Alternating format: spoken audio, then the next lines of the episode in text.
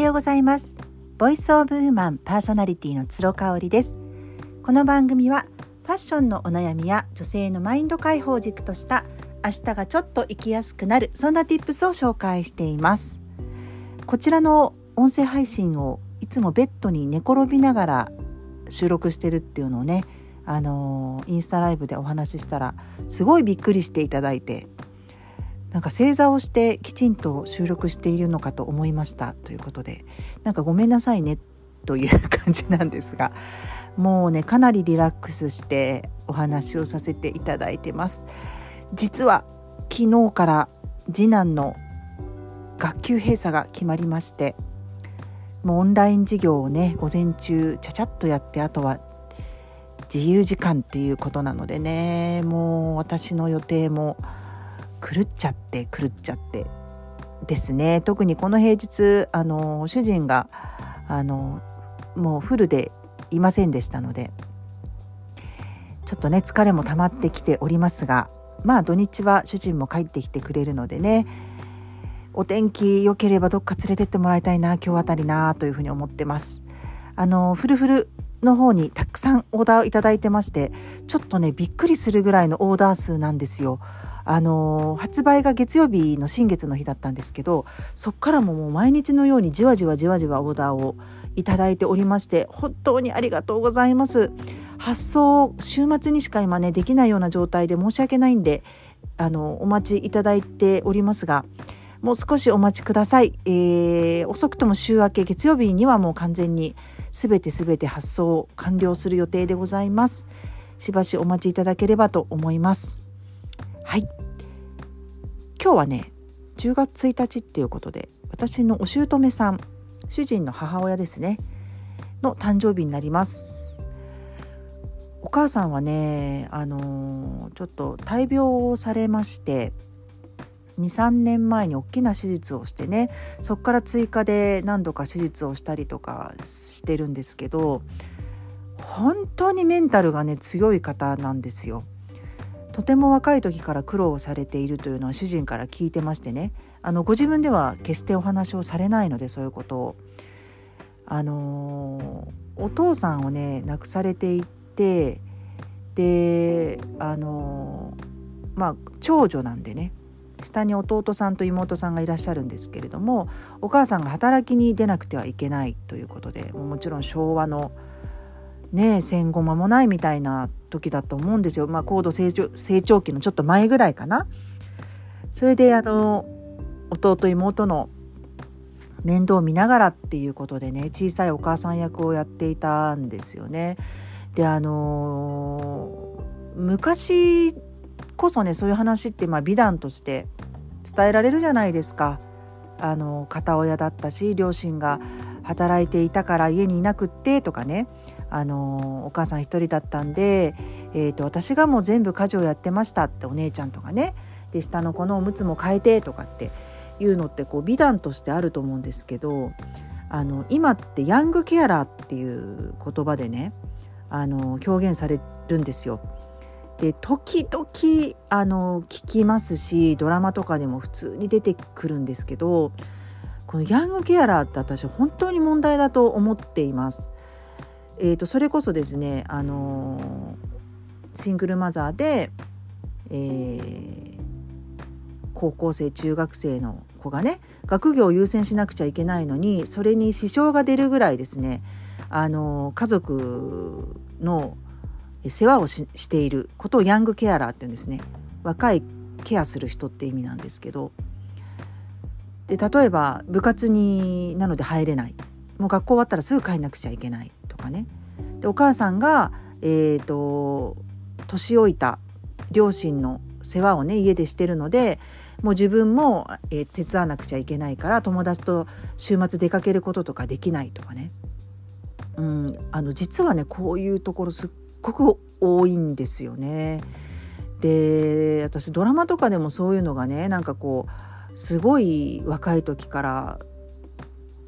家族の面倒を見て偉いみたいな描き方をされてるのにすっごく不快というか違和感を覚えます。うん、やっぱ子供でね特に義務教育中学生の子がねそんなか勉強することがやっぱり務めであり義務なのに家族の世話をさせられてるっていうのはで本人もそれは当たり前だと思ってるってちょっと問題だと思いませんか？アダルトチルドレンって言うじゃないですか。そのえー、大人になった時にそのあ甘えをねさせてもらえなかった子がちょっとこう大人びてしまって我慢とかねそういうのを強いられてるような子であのやっぱそうヤングケアラーの子とか多いんじゃないかなと思うんですよね。うんなのであのお姑さんはね全然そういうあのもう当たり前もう周りでもそういう人がいたからっていうことをおっしゃってました。えっと、やっぱ戦争でねお父さんを亡くしちゃったとかっていう人もいたのであの悲観したりとかは全くしなかったんですけどすごくね忍耐強い方でねで、まあ、ご結婚されてからもずっと働いていたっていうふうに主人から聞いてますし、まあ、主人の実家はそこまであのお金がね潤沢にあるっていう家庭じゃなかったのでね、うん、なのであの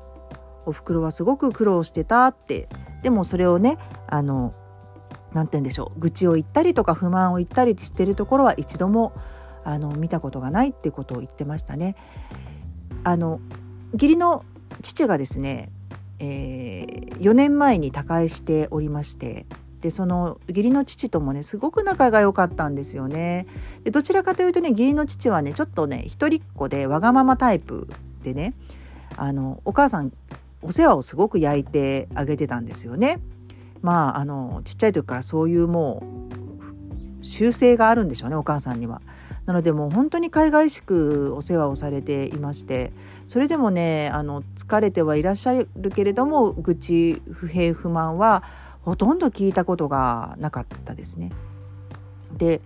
あのお父さんとねいつだったかなまだお父さんがすごくあのお元気な時にねあの和歌山に遊びに行った時にまあ来るあのお金はなかったよねお金はなかったけど幸せだったよねお父さんみたいなことをね言っててねうわこれが言えるってすごいなっていうふうに思ったんですよね。そんなお母さんの今日は誕生日80何歳になるのかな。昭和15年生まれなので何歳になる？私と35歳違うから82歳ぐらいになるのかな。すごいですよね。本当にいつまでもお元気でいていただきたいなっていうふうに思います。さて今日こっから本題。長い。長いですけれどもお付き合いください今日はねやってよかった自己投資を3つご紹介しますなんでって思うと思うんですけど私ね自己投資っていうものを意識し始めたのが本当につい最近なんですよね。で20代30代で無我夢中でやっていたことがまあ無駄ではなかったっていうことなんですよ要はね。何事も全部経験は財産になるって言いますよね。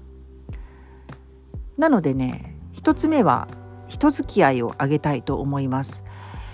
えー、若い時はですね実家暮らしをしてる時はあの母親に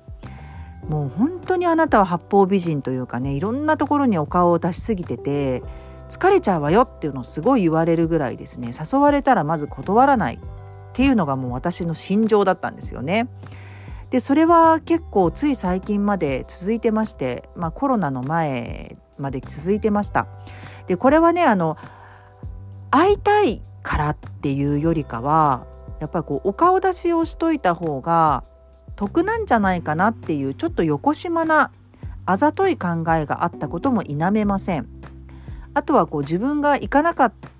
た間にすごくこう楽しい空間が生まれてしまうんじゃないかっていう焦りもあった。これも本音です。ただやっぱコロナでですねあの全部そういうのがリセットされたじゃないですか。そしたらこうほんなんかじっくり考えるんですよね。本当に私はあそこに行きたかったんだろうか。本当に会いたかったんだろうかっていうのを考えるわけです。その時にもほとんどがねうん？っていう結果だったのね自分の中で。答えがそんな感じだったの。そっからねちょっとあの人付き合いかなり狭めているんですけどただやっぱりねあの10代20代30代40代人付き合いノミニケーションやってきたのはお金も時間も投資したけれども決して無駄ではなかったなっていうふうに思います。そうやって人と交わってきていたからこそこういうふうな音声配信で話すことがあるわけですし私自身が人の気持ちを汲み取るっていうことがあのできるようになったかなっていうふうに思ってます。あとは世の中って本当にいろんな人がいるんだなと自分に合う人合わない人ねその辺りも差別なくあの付き合ってきたっていう結果かなっていうふうに思っておりますのであのもしねうちの息子たちが私のようにこうエネルギーが有り余っている時にね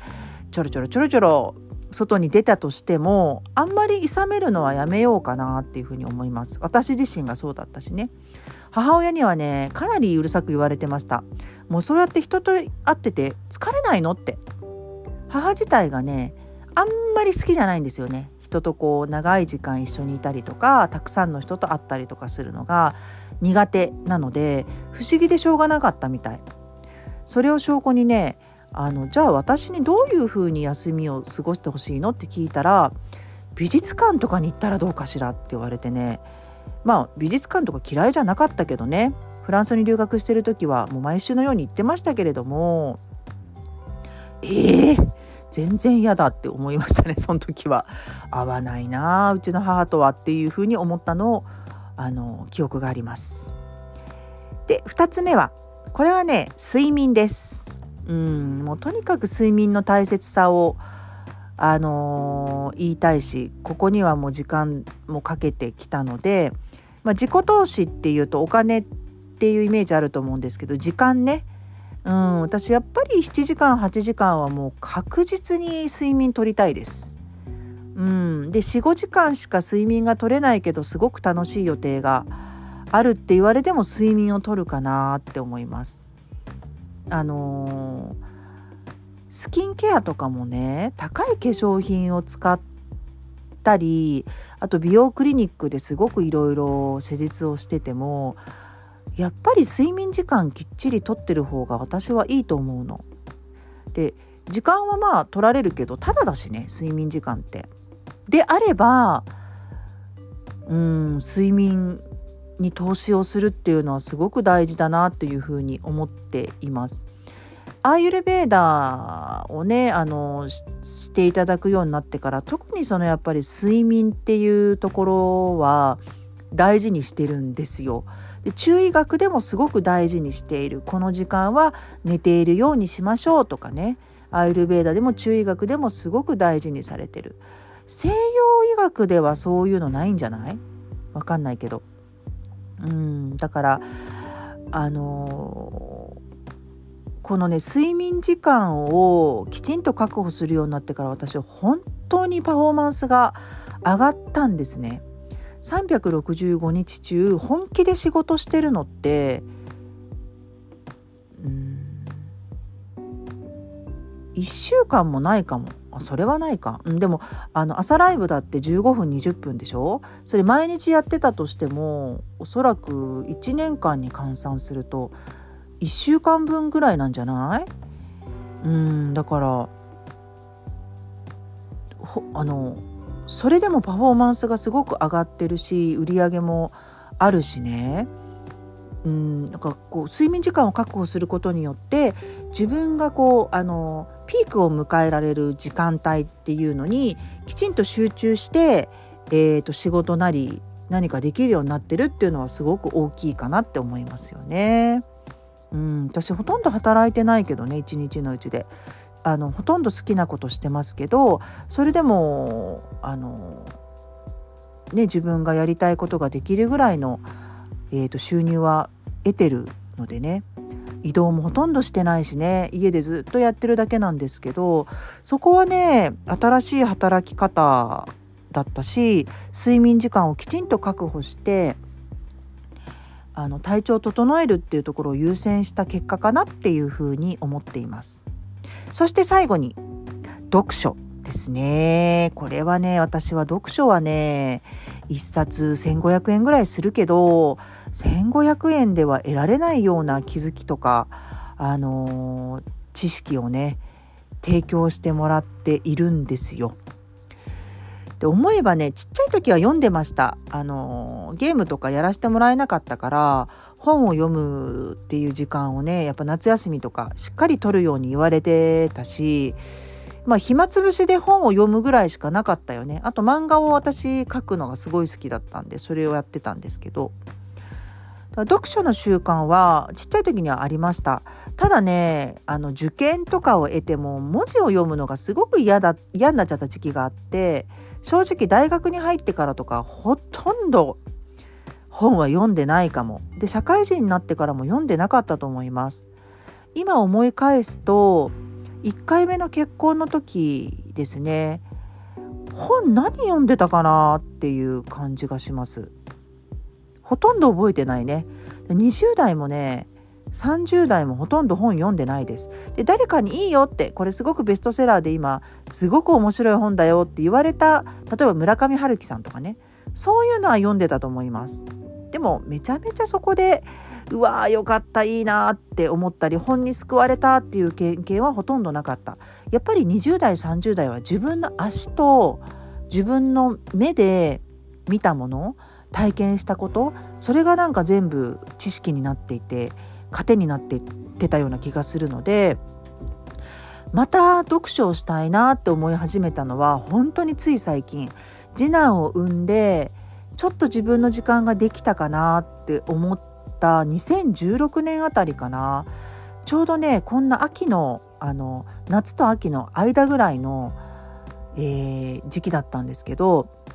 ちょっとスピリチュアルな本にあったのよね。なんであの一人だけ奇跡が起きるみたいなその題名だったと思うんですけど海外の書ねめちゃめちゃスピリチュアルな本です。シークレットとかねすごい読んでたのその後あとは中村天風さんの本に出会ったのも2016年ぐらいなんですよ。お友達に勧めていただいてね。でそっからねやっぱりね気づきがすごくてやっぱり本ってすごいって思ってもうこれはね読まねばならぬと自分の中で読んだ方が絶対いいじゃんってなってそっからまた習慣がブワーって身についたんですよね。なのでやってよかった自己投資人付き合い睡眠読書ということで3つ